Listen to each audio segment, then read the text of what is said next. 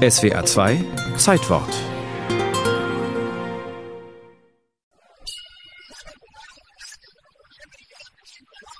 Puerto Rico am 17.03.1977.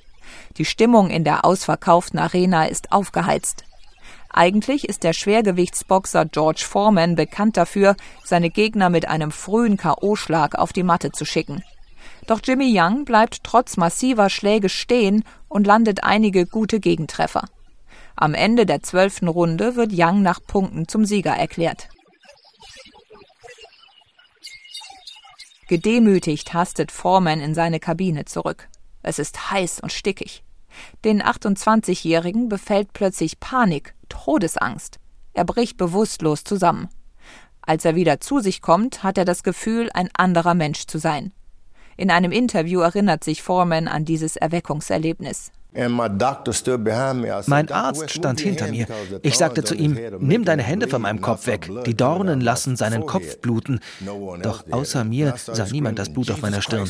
Ich schrie, Jesus Christus wird in mir lebendig. Dabei war ich gar nicht gläubig. Für mich war Religion nur was für Idioten und Verlierer. Jetzt aber sprang ich von der Liege und wollte der ganzen Welt von Jesus erzählen. Nur mühsam kann ihn sein Team davon abhalten, splitterfasernackt in die Arena zurückzurennen. Euphorisch umarmt Foreman alle Leute im Raum, sagt ihnen, wie sehr er sie mag und rezitiert eine Bibelstelle nach der anderen. Alle starren den Boxer fassungslos an. Ist er verrückt geworden? Foremans Standardemotion ist Wut. Für seine Gegner hatte er bislang nur Hass und Verachtung übrig. Aber jetzt spürt er auch für sie große Liebe. Das Boxen interessiert ihn nicht mehr. Wenn ich vorher mit dem Sandsack geboxt habe, dann war der Sack für mich Joe Frazier, Muhammad Ali oder Ken Norton. Als ich jetzt nach Hause kam, war der Sandsack nur noch ein Stück Leder. Zehn Jahre lang habe ich nicht einmal mehr eine Faust gemacht. Foreman will ein besserer Mensch werden und widmet sich ganz der Religion. Er beginnt auf der Straße zu predigen. Er spricht in Universitäten, in großen Arenen und im Fernsehen. Später lässt er sich von der Church of the Lord Jesus Christ zum Priester weihen und gründet in Houston seine eigene Gemeinde. Sein Geld steckt er fast vollständig in ein Sportzentrum für benachteiligte Jugendliche. Doch nach zehn Jahren ist Foreman pleite. Ein Gefühl, das er nur zu gut kennt. Foreman ist in bitterster Armut aufgewachsen. So weit soll es nicht noch einmal kommen. Er beschließt, wieder zu boxen. Aber als der neue, friedliche George in seiner Autobiografie Mit Gott im Ring schreibt er Meinen Gegnern begegnete ich in der Mitte des Rings mit einem großen Lächeln auf dem Gesicht.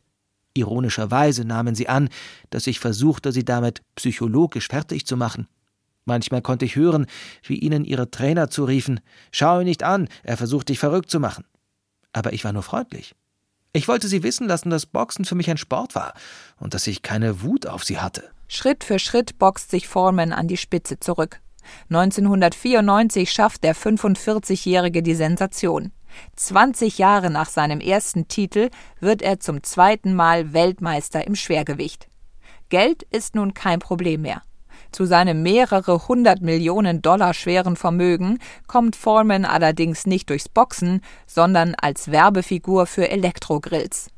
Als solche bleibt er in der Öffentlichkeit präsent, genauso wie als Priester, Boxtrainer und als Züchter von Schäferhunden.